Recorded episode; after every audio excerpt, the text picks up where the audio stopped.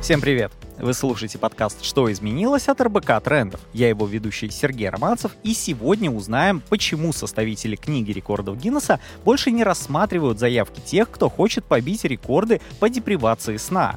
Ведь тема нашего подкаста — сон. У всех он есть, но никто о нем ничего не знает. Оказывается, что сон — это процесс, который на самом деле очень сильно пострадал от нашей эволюции. Только представьте, раньше у людей не было никаких гаджетов, которые, по мнению экспертов, подавляли выработку мелатонина. А еще отсутствие электричества помогало засыпать и просыпаться в одно и то же время, почти без возможности нарушить свои циркадные ритмы, потому что не было искусственных регуляторов света. Закину вам еще один воодушевляющий факт. Сколько бы раз вы не обещали себе отсыпаться на выходных, наш организм просто не в состоянии этого сделать. Более того, мы так и не можем поспать те часы, которые не поспали ранее. Сегодня у нас в гостях врач-сомнолог, терапевт, профессор, доктор медицинских наук, заслуженный врач Российской Федерации, автор YouTube-канала о здоровом сне счастливого человека Роман Бузунов. Здравствуйте, Роман. Здравствуйте. Также с нами Илья Блохин, директор компании, которая производит кубики для счастливого сна. Здравствуйте. Здравствуйте. Роман, давайте начнем вот кратко. Какие бывают фазы сна и что такое вообще циркадные ритмы? О, как вы сразу далеко зашли. Вообще, давайте начнем с что такое сон. Что такое сон? А никто не знает. Ну, мы все спим. Да, да, да. Ну вот, знаете, посмотрим э, определение Википедии, да. Сон — это состояние, характерное для млекопитающих, противоположное бодрствованию. Значит, бодрствование — состояние, противоположное сну. Ну, такое классное научное определение, да. То есть мы понимаем, что мы спим, мы даже более-менее понимаем, что происходит во сне, ну, те же стадии, циклы и прочее. Но почему так? Зачем? Вот это ответа нет до сих пор. То есть ну, как-то я всегда думал, чтобы набраться сил. Не, это простой вопрос. Так, ну, набраться сил, ну, полежите с закрытыми глазами и наберите сил. Зачем спать-то при этом? Но есть уже э, наметки, да, и, кстати, одно из таких, наверное, величайших открытий, я прямо так скажу, это Пигарев Иван Николаевич, наш известный физиолог, к сожалению, покойный. Так вот, он доказал, что мозг никогда не спит. Как это ни странно звучит. Просто те центры мозга, которые у нас днем отвечают за взаимодействие с окружающей средой, там догоняй, убегай, борись, они ночью переключаются на регуляцию внутренних органов, на восстановление работоспособности организма. А второе — это сны, сновидения. Это анализ накопленной за день информации. Фактически все то, что нам попало в оперативную память, мозг должен проанализировать, что-то забыть. И вообще большинство мы забываем на самом деле. И принять решение, как действовать дальше. Адаптация к окружающей среде. И вот это у нас задачи сна. Но э, как это, почему у нас вот эти циклы стадий? Как у нас происходит? Человек засыпает, такая первая стадия поверхностная дрема, потом вторая стадия, такая базовая стадия сна, это где-то 60% всего времени, потом дельта-сон, это глубокий сон. Почему он называется дельта? Мы на мозговой активности, на энцефалограмме видим такие высокоамплитудные медленные волны электрические. И в основном в этой стадии продуцируются гормоны, накопление энергии как раз идет. И последняя, четвертая стадия — это REM-сон, сновидение, когда у нас как раз снятся сны. Э, а дальше это все собирается в так называемые циклы первая, вторая, третья стадия, потом рэм-сон, потом подбуживание. И вот этот цикл приблизительно два часа занимает. И сон состоит из вот таких двухчасовых циклов. Он может быть 2, 4, 6, 8 приблизительно. Хотя у кого-то полтора часа этот цикл, у кого-то немножко подольше. То есть не так, что человек должен спать двухчасовыми интервалами, как иногда у нас пишут в интернете. То есть все это очень сложный процесс на самом деле. По поводу циркадных ритмов, да, такие есть. Это суточные ритмы, это изменение дня и ночи, то есть последовательность. И у нас в организме процессы текут тоже в связи с сутками, циркадно.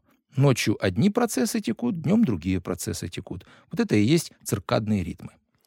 Ну, я вообще за, замечал за собой, что если я посплю э, днем, то у меня как будто на вечер этого же дня как будто другой день начался. Ну, дневной сон — это тоже отдельная интересная тема. Дневной сон может быть полезен, Если он освежает, если вы работоспособны во второй половине дня, но это не мешает вечером заснуть, и не нарушает ночной сон, прекрасно спите. Другое дело, что, ну, есть такие как бы рекомендации, что первое, что желательно, чтобы он был не очень длинным, не больше 40-50 минут, потому что человек уже может дойти до глубокой стадии сна, а если в этот момент прозвонит будильник, будет очень тяжело вставать. Будет спутанность сознания, такая дисфория, ну, то есть настроения не будет. Просто трудно просыпаться из глубокой стадии. Лучше до нее не доходить днем. Или если вы слишком много поспали, то тогда придется этот кусок сна убрать из ночного сна. Это с пенсионерами бывают проблемы, когда человек там посмотрел телевизор, поспал, поел, поспал, книжку почитал, поспал, и так за день три часа поспал. А потом думает, что же я ночью-то не засыпаю? У меня бессонница, доктор, дайте мне таблетку. Ну вот это дневной сон может быть полезен, но дневной сон при избыточности дневного сна может быть вреден, особенно если он нарушает ночной сон. Илья, скажите, а насколько я знаю, человеку нужно от 7 до 9 часов здорового сна. Но недосып или, наоборот, избыточное какое-то количество сна, как мы вот тут только что говорили, могут привести к ужасным для здоровья последствиям, наверное, в первую очередь для мозга. А скажите, как сон влияет на организм? Да, это очень популярный актуальный вопрос, и мы начинаем замечать что мы не уснули по ряду признаков. И вообще недостаток э, сна как правило, является таким агрессивным фактором для развития множества побочных эффектов и заболеваний. Мы начинаем замечать прежде всего, что мы теряем в эффективности. Наверняка каждый из нас ощущал некую повышенную раздражительность в течение дня. С этого, как правило, все начинается. А, неспособность справляться со стрессами, а, нарушается функционирование очень важных систем жизнедеятельности, сердечно-сосудистой э, системы, а, пищеварительной системы. То есть на самом деле весь организм, как говорится, идет в разнос. И было множество исследований, которые посвящены а, изучению того, насколько отсутствие сна рисково, например, для, вызывает риск инфарктов, инсультов, насколько э, отсутствие сна вызывает или повышает риск диабета. И, как правило, это исследование контрольной группы и, соответственно, группы, которая плохо спит. И часто мы видим в статьях э, цифры, что, допустим, там на 40% э, повышается риск сердечно-сосудистых заболеваний, и еще на 10% увеличивается смертность от сердечно-сосудистых заболеваний. Но надо понимать, что это такое. То есть, когда мы смотрим 100 э, человек, из них у 40 человек появляется риск, и из этих 40 еще 10 человек э, имеют в плюс э, к повышению смертности. Если мы считаем выборку, допустим, там из 100 человек, то у нас люди, которые страдают от бессонницы или от недостатка сна, на 2-3 на человека больше будут умирать на 100 человек, чем те, которые спят нормально. То есть на самом деле это цифры не такие большие, но для трех человек отсутствие сна — это смертный приговор. И это достаточно важный факт. То есть, с одной стороны, это э, цифра меньше, например, э, смертности в, во всяких там автокатастрофах и прочих. С другой стороны, мы понимаем, что есть люди, которым отсутствие сна просто противопоказано, то есть у них э, есть определенные предрасполагающие факторы, которые в случае развития бессонницы вызовет просто каскадный режим сбоя в организме. Есть люди, у которых, э, у которых организм без бессонницей может справляться достаточно долго, и, возможно, у них и она не доходит до острой фазы. А вот я, знаете, с чем еще сталкивался? С тем, что многие считают все-таки, что они могут повысить какую-то свою продуктивность, если они переборят сон и проработают еще как-то подольше. А вот что все-таки лучше, выспаться и начать заново или продолжать?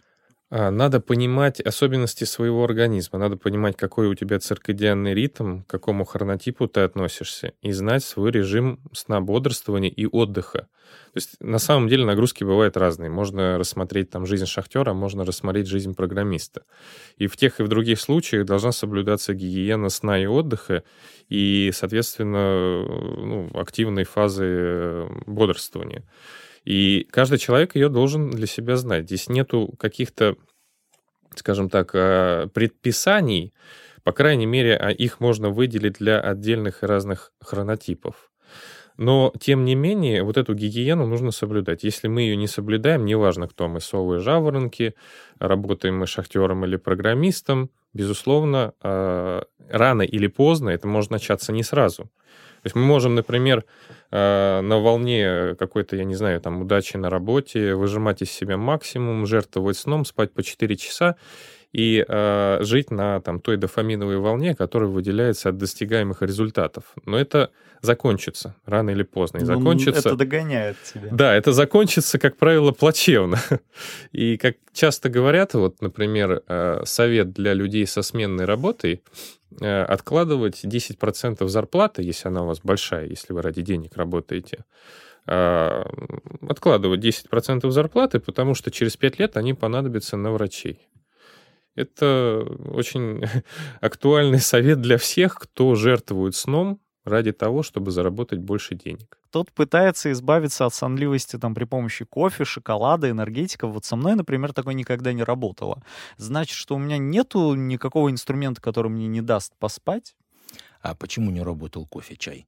Никогда не работает. Вот я могу сколько угодно кофе выпить, и от этого я не буду не хотеть спать. То есть у меня вот есть цикл, я знаю, мне в 12 ночи все надо ложиться. Ну, здесь надо понимать, что есть разные э, метаболизм кофе у разных людей. Есть быстрые метаболизаторы, и им нужно или очень большие дозы употребить, чтобы, соответственно, он все равно взбодрил человека, ну или, э, соответственно, он просто не будет действовать. А есть люди, которые выпивают чашечку кофе в 6 вечера, а потом до 2 часов ночи не могут заснуть. То есть чувствительность кофе у разных людей разная. Ну и это, наверное, еще показывает стабильность вашей нервной системы и влияние вот этих как раз циркадных ритмов на ваш ритм цикл сон бодрствования, который даже кофе не может нарушить. Да. Ну, что можно сказать? Можно вам позавидовать. Хотя... Ну, иногда это жить мешает, потому что, условно, вот ты там хочешь э, с друзьями повеселиться, поехал на отдых, можешь лечь попозже, но не можешь. Здесь на самом деле у людей очень часто путаются понятия. Кофе, он не для того, чтобы лишить человека сна, а для того, чтобы продлить его активность и бодрствование. То есть, чтобы ну, было некое понимание, кофе действует на организм непосредственно на цикл перезарядки АТФ. Это, соответственно, молекула, которая дает нашему организму энергию. И у этих молекул есть счетчик внутренний, насколько организм может отщеплять от них остатки и выделять энергии. Если счетчик считает, там, допустим, до 10, там, до 100, и этот сигнал, ну, то есть мы активно расходуем АТФ, это дает нашему организму сигнал, что пора отдохнуть. Мы чувствуем усталость. Но э, кофе, он э, заставляет, он сбивает эти счетчики, он э, заставляет организм не считать циклы перезарядки АТФ.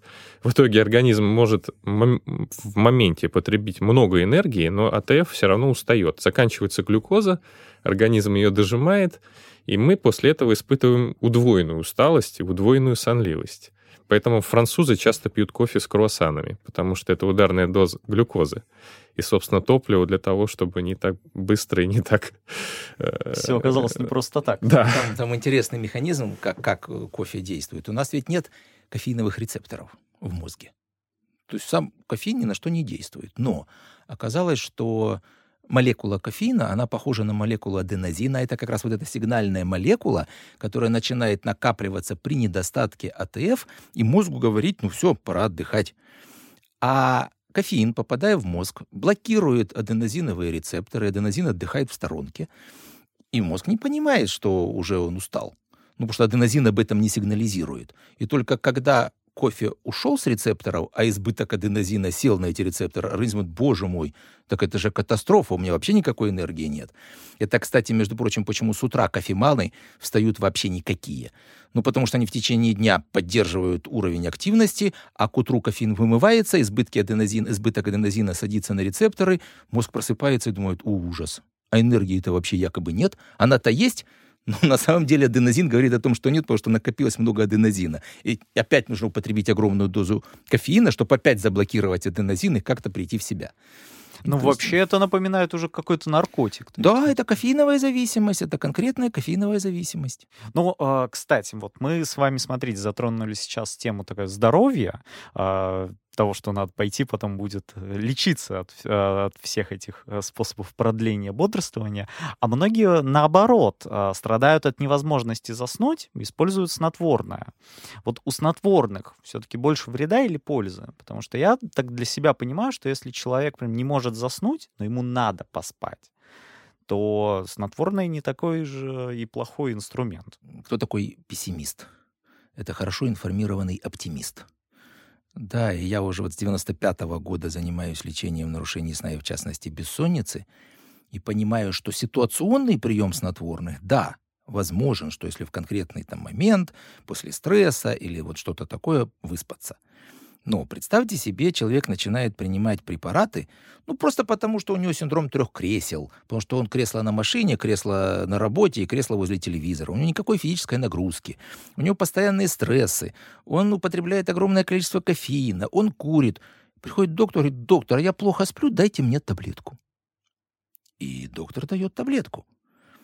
Но от чего мы лечим человека? От такой жизни, которая у него в принципе вот такая – в этой ситуации таблетку можно дать, но потом будет невозможно забрать.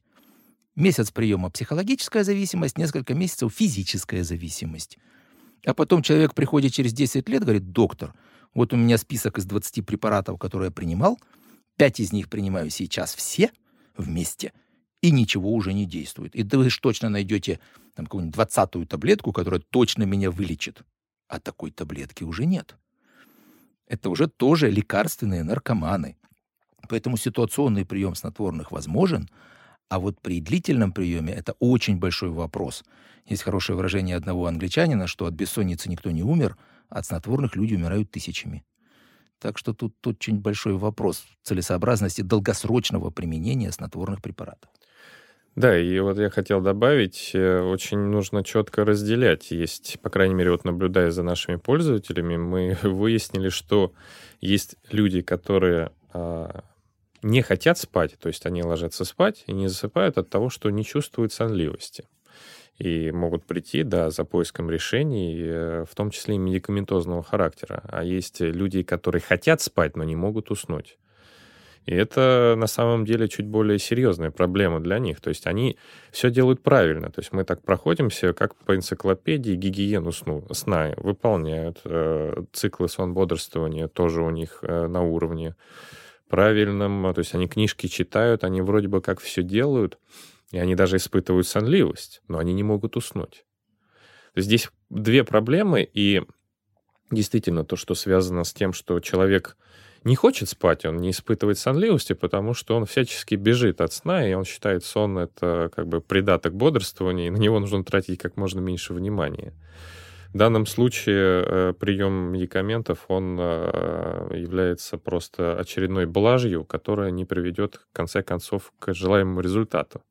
А вот те люди, которые действительно все делают правильно, испытывают сонливость, но не могут уснуть, вот им действительно нужно сначала ну, это скорее действительно, Роман об этом уже сказал, а, вынужденная мера, но здесь нужно обращаться к врачу и выяснять, что именно является такой причиной, когда ты все делаешь правильно, но ты все равно не спишь.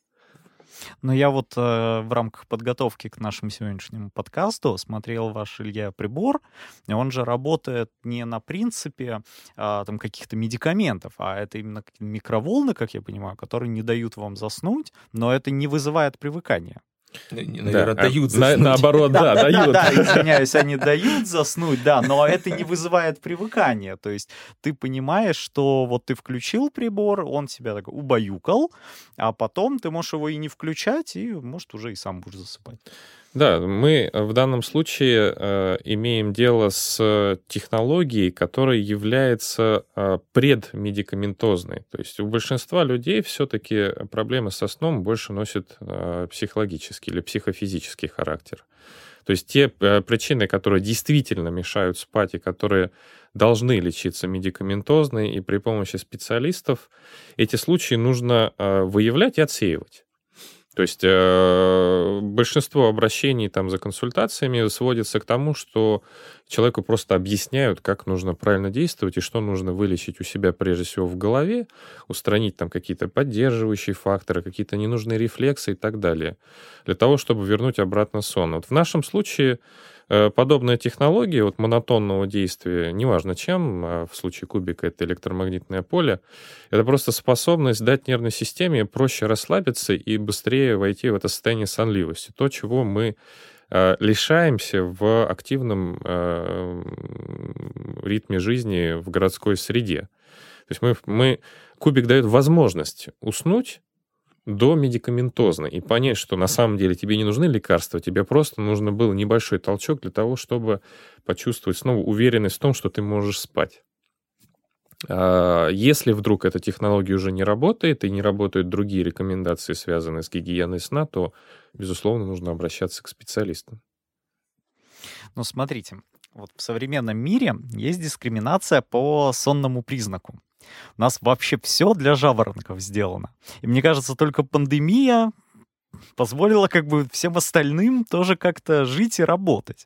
А вот э, ведь есть люди, которые а, просто под циркадным ритмом совершенно не подстроены под начало рабочего дня там, в 9 утра, когда тебе там в 7 надо встать, собраться, доехать, прийти. Как думаете, будет ли когда-то равенство между жаворонками и совами? Не будет. Такой короткий ответ. Ну, так э, сытый голодного не разумеет. Здесь... Э, тут, в общем, не все так просто на самом деле, да? Сказать, что прям вот так жестко совы, жестко жаворонки. Но представьте себе сова, ну, который вот в Москве живет. И говорит, что я раньше 10 проснуться не могу. Да? А этого человека посылают работать во Владивосток где нужно ложиться и вставать на 7 часов раньше. То есть если бы он в Москве вставал в 10 и продолжал бы вставать во Владивостоке в 10, это было бы 7, 10, 11, 12, 13, 14, 15, 16, 17. То есть он бы в 5 вечера бы вставал, а ему там нужно ходить на работу. Он что, не перестроился бы? Перестроился. Да, ему бы было бы трудно, особенно первую неделю, но где-то через недельку, дней 10, он начал бы по Владивостоку вставать в 10 утра или даже там раньше. Да, трудно, но все-таки перестроился бы. То есть организм может перестраивать циркадные ритмы. Другое дело, что в чем проблема у сов? Они могут отсыпаться в выходные дни. И вот это постоянно сдвигает попозже их циркадные ритмы. Просто пример. Жаворонки, кстати, не отсыпаются в выходные дни. Человеку нужно вставать в 6 утра. Он мучается, бедный, да, ему не хватает потому что ложится поздно, ну, в 12, и тут наступает пятница. Он ложится в 2 часа ночи, хорошо погуляв, и просыпается в 12 часов дня. А то лучше в час дня, хорошо выспавшись. Потом с воскрес... субботы на воскресенье опять ложится, опять в час дня встает, прекрасно выспавшись. Но что произошло?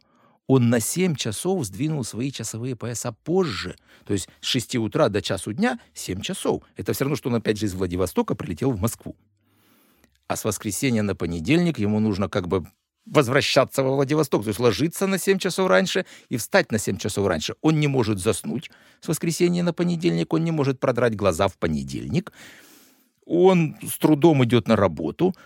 Постепенно опять часы возвращаются в нормальное русло. Адаптация занимает час сутки. Ну, то есть он к концу следующей недели только придет в норму, а там опять отсыпание.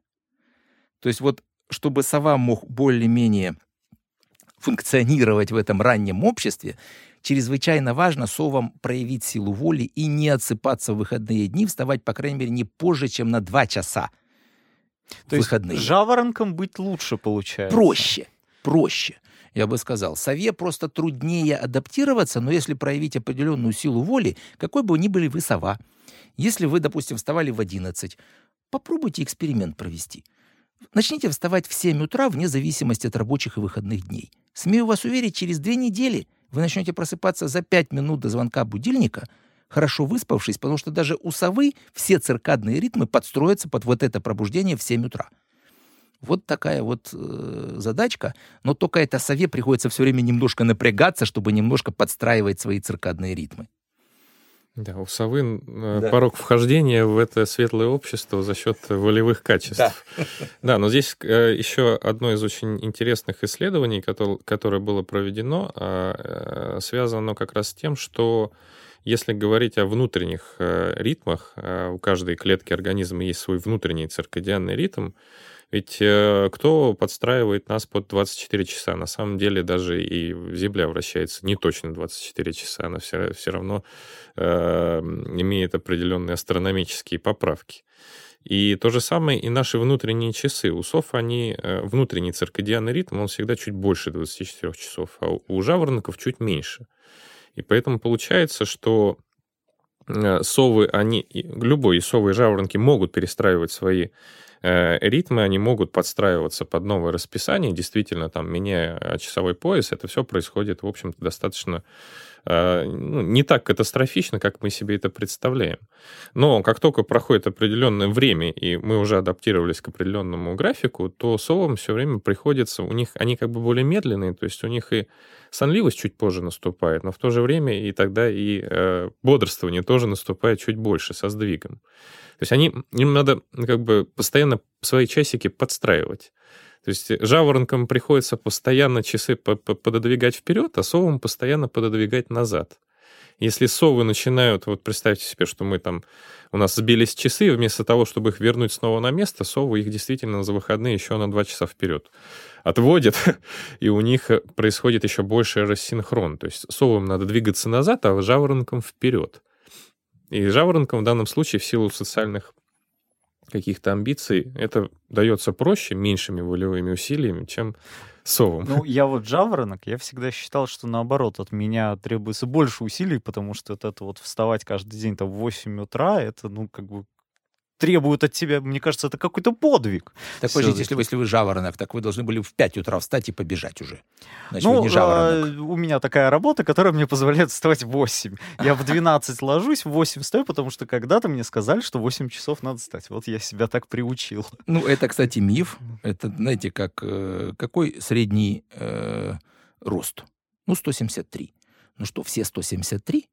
Вот есть Дэнни Девита, 155, есть Валуев, там 2 метра. То есть есть вариабельность параметра. Индивидуальная длительность сна от 4 до 12 часов. И вполне возможно, что вы более короткоспящий. Может, вам не 8 часов, а 7 нужно, или даже 6. Вы попробуйте спать на час меньше. Может быть, вы будете лучше высыпаться и активнее жить. Но с другой стороны, вот у меня жена э, сова, и мне, получается, половину дня приходится жить очень тихо, чтобы ее не разбудить. Видите, тут, тут сложности. Это может проще и поспать. У меня был такой пример моего двоюродного брата, у которого жена была, сова, э, жена была жаворонком, и он сова. В итоге они почти не виделись. То есть он он садился работать, когда она уже ложилась спать. У меня так и бывает. Я обычно шучу с женой, говорю, я могу завести себе вторую семью, и ты даже о ней не узнаешь, потому что, в принципе, ты еще не проснулась. Но смотрите, вот я так понимаю, что это во многом все зависит от привычек. То есть а, как подстроить свой циркадный ритм, это все-таки, ну, тоже очень сильно на твоей работе завязано, на твоих привычках. А есть ли какие-то привычки, которые не дают тебе нормально высыпаться? Вот прям, может, какой-то список вот.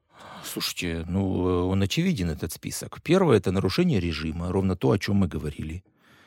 И если человек сильно отсыпается в выходные дни, э, больше двух часов, ну, тем более 3-4 часа, помните, мы говорили, как вредно переходить на зимнее, на летнее время на один час два раза в году?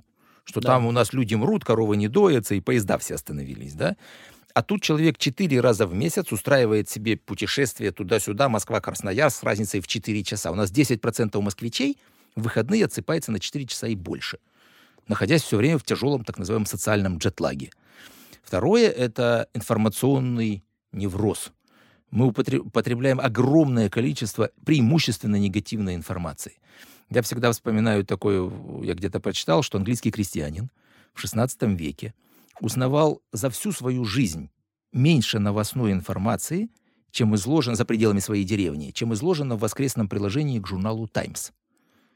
Э, а мы открываем интернет, да, и это просто кошмар какой-то в этих новостях, да. А крестьянину было наплевать, что Англия с Францией уже там 50 лет воюют. что э, какой-то маньяк в, сос- там, не знаю, в соседней области ворует детей, что вообще пол Англии умерло, умерло от чумы, потому что он об этом ничего не знал. Ну вот знаете, а, соглашусь, потому что каждый день ты читаешь огромное количество информации, мозг насыщается, и прям чувствуешь, когда информации было много, ты прям устаешь ее воспринимать, что-то изучать, что-то новое, вот это тебя напрягает. А помню, был в Европе и смотрел местные каналы, и там одну и ту же новость транслировали неделю, что я там был. Я думаю, как хорошо, слушайте, вообще не напрягает. Ну, в этом смысле это да, это успокаивает, если меньше новостей. Следующее — это огромное количества энергетиков. Те же самые кофеин, энергетики и так далее. Вот еще пять веков назад мозг вообще не сталкивался с кофеином практически. А, И курение, алкоголь. То есть, в общем-то, это нарушение режима, образа жизни и гигиены сна. Насколько я понимаю, у многих а, большая проблема. Они перестают видеть сны. Я вот помню, я был период, когда там у нас э, стали какие-то платформы уходить, э, у меня там работа стала кардинально меняться. И я прям перестал видеть сны. Я всегда это ассоциировал с какой-то ну, депрессией и тем, что у меня как вот идет все такая нестабильность в жизни. А сейчас, наоборот, сны пошли. А, То есть э, действительно ли а, то, что ты видишь сны, оно зависит э, от какого-то спокойствия внутреннего? Ну, во-первых, э, все видят сны. То есть э, в любом состоянии, даже в- и как в быстром сне, так и в медленном сне сновидения сопровождают спящего всегда. Но другой момент, что мы не способны их запоминать в должном, нужном количестве и в нужном качестве. Считается, что у нас есть в нашей нервной системе, в мозге есть система, она называется гиппокамп, которая отвечает за запоминание информации и вообще за э, распределение этой информации между быстрой и медленной памятью. Вот мы днем э, действуем, мы собираем информацию, и эта информация загружается в гиппокамп, как бы в быструю память. И от того, закрепится ли эта информация в долговременной памяти, то есть мы трансформируем все, что мы узнали за день, в опыт, и этот опыт поможет нам завтра быть более эффективным. Э, Решает как раз э, сон, сновидение и процессы, которые там протекают. То есть гиппокамп, он закрывается на вход, то есть он перестает по- получать информацию с- от сенсорных систем и занимается только тем, что он постепенно выгружает эту информацию в долговременную память. И считается даже, что вот сам механизм вот этой выгрузки информации, он э, сопровождается сновидениями. Я обычно это объясняю так, что э, гиппокамп как дедушка-библиотекарь, которого нагрузили с вечера кучей книг, и его задача разложить эти книжки по его огромной библиотеке. При этом вот он берет книжку, там на корешке написано, там, я не знаю, там какая-нибудь вку- вкусная пища. И он идет, ищет полку, которая у него ассоциируется с кулинарией, ставит ее туда и видит похожие, похожие корешки, освежает в памяти и сегментирует эту информацию, соответственно, по тем предп- ассоциациям, которые ему конкретно соответствуют. И это вызывает соответствующее сновидение. Но когда мы просыпаемся, поскольку мы, гиппокамп не работал на вход, все, что мы пережили, оно как бы не попало в, даже в быструю память. А, Мы быстро этот опыт забываем, то есть опыт сновидения, потому что гиппокамп, он просыпается не сразу у всех. То есть мы проснулись, а гиппокамп еще спит. То есть, как я понимаю, это вот и есть э, воплощение этого словосочетания «нужно переспать с этой мыслью». Ну, фактически да. А если есть люди, у которых гиппокамп активируется на вход в процессе сновидения, и тогда все, что мы переживаем во сне, снова попадает в гиппокамп и дальше попадает в долговременную память. И за счет этого мы можем запоминать эти опыты. То есть фактически для того, чтобы мы помнили сны, нам нужно немножко наш мозг подбудить, то есть при- придать ему определенные свойства бодрствования. И именно вот в этом состоянии, эти состояния чаще всего, конечно, возникают вот на фоне быстрого сна, но могут и возникать на фоне медленного сна, если нам снится кошмар. И это, ну, как бы запоминание этой информации, возможно, нам, нам даже понадобится для выживания. Еще многие говорят, что сны бывают вещами, но у нас получается, что сны — это воспроизведение всего, что мы, собственно, уже пережили. Ну, это же еще и прогноз. То есть мы же говорим, что мы формируем долговременную память, адаптацию к окружающей среде, то есть мозг понимает, как дальше действовать. И он прогнозирует эти действия. И они в снах могут являться как прогноз. Э, и тут просто нужно понимание того, что мы понимаем под вещими снами. Хорошо, пример. Мне приснилось, что я завтра пошел на работу. Это вещий сон? Но это то, что вы и так планируете не, сделать. Не, как это? Это будущее приснилось мне. Это же завтра, это же не сегодня. Ну, логично, логично, да, вроде бы. Да. Э, ладно, так другой вопрос. Мне приснилось, что я выйду, э, пойду, и меня собьет машина. Я вышел, она меня сбила. Это вещий сон? Но вероятность существовала. Э, есть низковероятностный да. прогноз и высоковероятностный прогноз. Вот высоковероятностный прогноз мы не воспринимаем как что-то вещее. А низковероятностный, вот мы думаем, так, это же вот точно вещий сон. Но э, важно, да, можно проанализировать, можно подумать, можно подумать, как действовать, но не воспринимать это просто как вот истину в последней инстанции. Просто я всегда говорю, представь себе, вот мы договорились сегодня встретиться, да, а я вам с утра звоню и говорю, знаете, мне тут приснился сон, что я выйду на улицу, меня собьет машина, поэтому я целый день на улицу выходить не буду, не ждите меня, пожалуйста. Угу. Что бы вы обо мне подумали? Да-да-да. Интересная мысль. Или в начальнику пишете объяснительную такую. Тут у меня проблемы с вещими снами, да, поэтому на работу я не пришел. А, есть такое выражение, тоже английское, что если вам приснилось, что завтра на скачках выиграет лошадь номер 6, пойдите и поставьте на это немножко денег. Но не закладывайте при этом свой дом. То есть вот э, так. Э... Ну, наверное, это все-таки основано на том, что ты предполагал, что лошадь номер 6 скорее ну, победит. Да, хотя тут, например, вот как можно предполагать, а мне приснилось, что я э, вы, вытащу билет номер 2. Я только его и выучил. Пошел и вытащил билет номер 2. Точно ж вещий сон. Ну так если билетов всего 50, то вероятность того, что я вытащу номер 2, 2%. Это же могло произойти?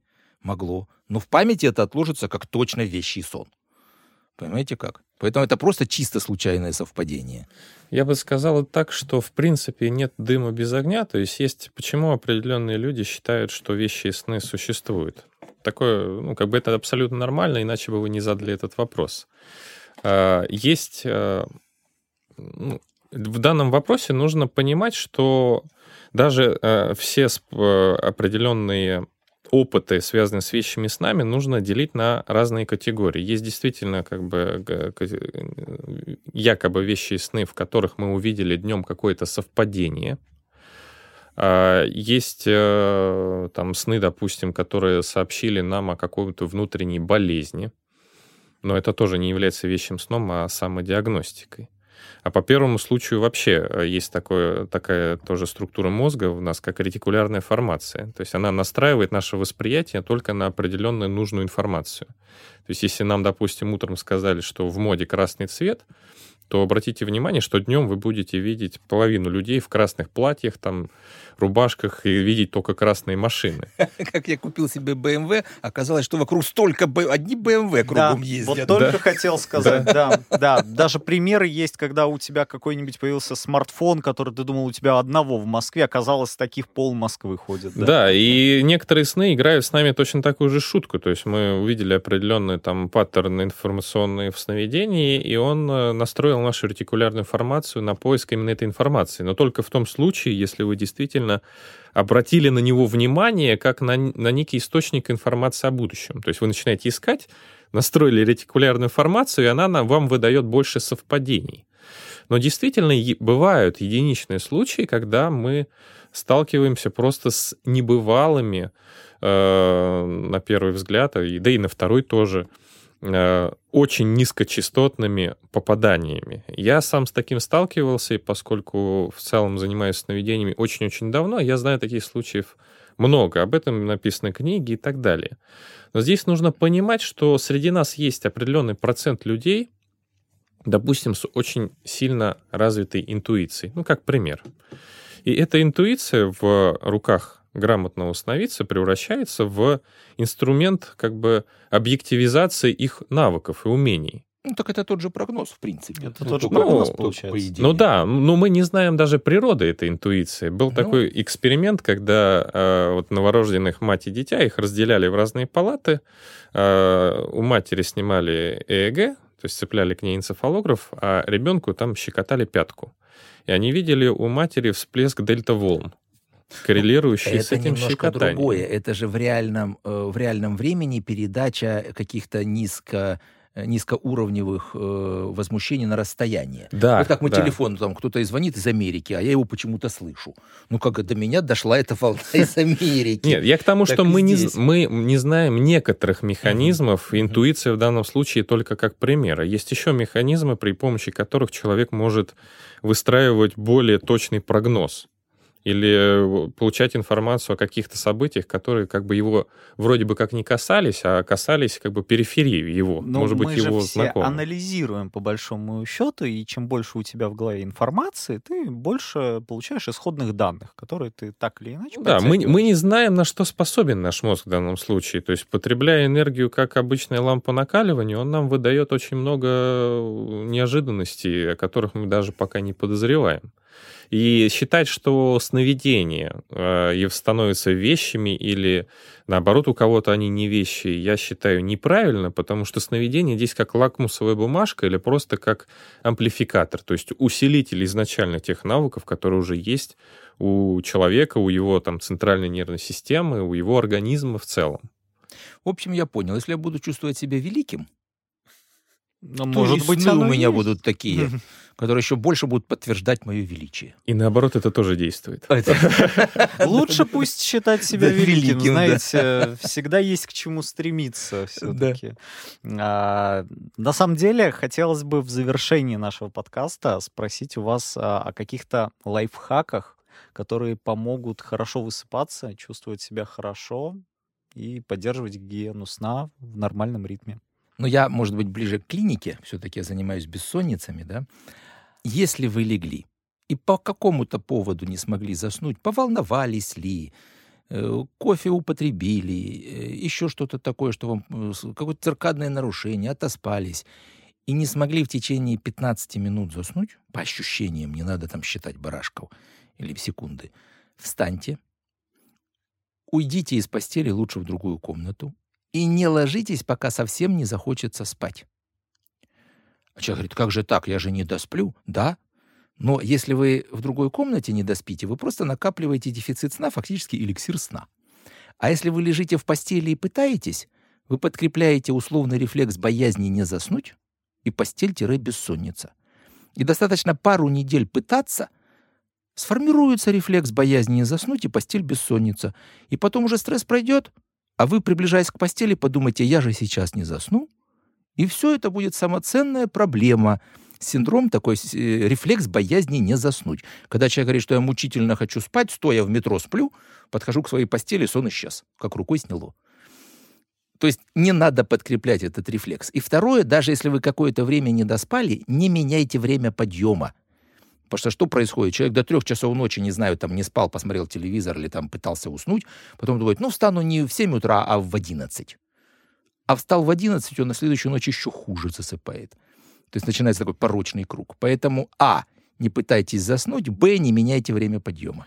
Да, ну от себя хочу добавить, что мы это тоже не проговорили э, в течение сегодняшней беседы, но очень важно уметь правильно реагировать на любой дневной стресс. Есть такое понятие, как отложенная реакция на стресс. Вот у нашего организма есть э, запас прочности, есть способность переживать стресс несколько раз в день. За это отвечает гормон кортизол. Вот пик выработки кортизола приходится примерно на 8 утра, на 12 дня и на 6 часов ночи. Маленький пичок. После 6 часов старайтесь не взаимодействовать с источниками стресса. Если даже вам а, вы ожидаете какое-то там письмо от партнера или еще что-то, письмо из налоговой, как я обычно делаю, я вообще вечером переворачиваю телефон вниз экраном, чтобы даже не видеть уведомлений, ничего, э, никак не с ним не взаимодействовать.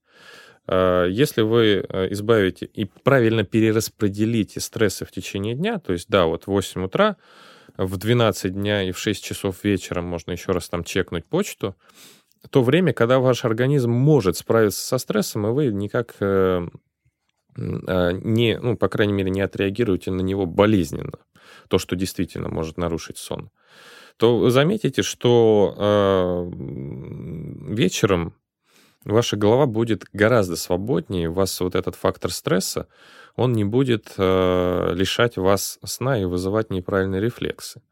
Ну а если вы все-таки, у вас не э, двух- и трехкомнатная квартира, а всего лишь однокомнатная, и уйти вам с кровати некуда, а, помогает еще парочка таких лайфхак, лайфхаков. Лайфхак посложнее. Лягте на пол, то есть вы спите удобно на кроватке и не можете уснуть. Баловать организм не нужно.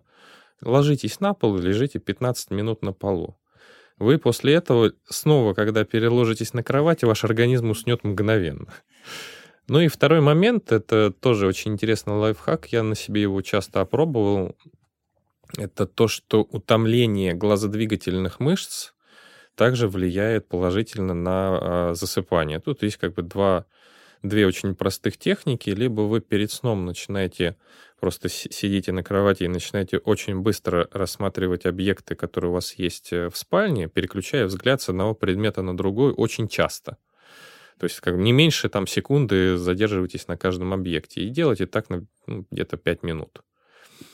Это э, и ложитесь спать, и после этого вы достаточно легко и быстро уснете. Но если вы уже, например, лежите, есть такая техника, называется метод обратного моргания.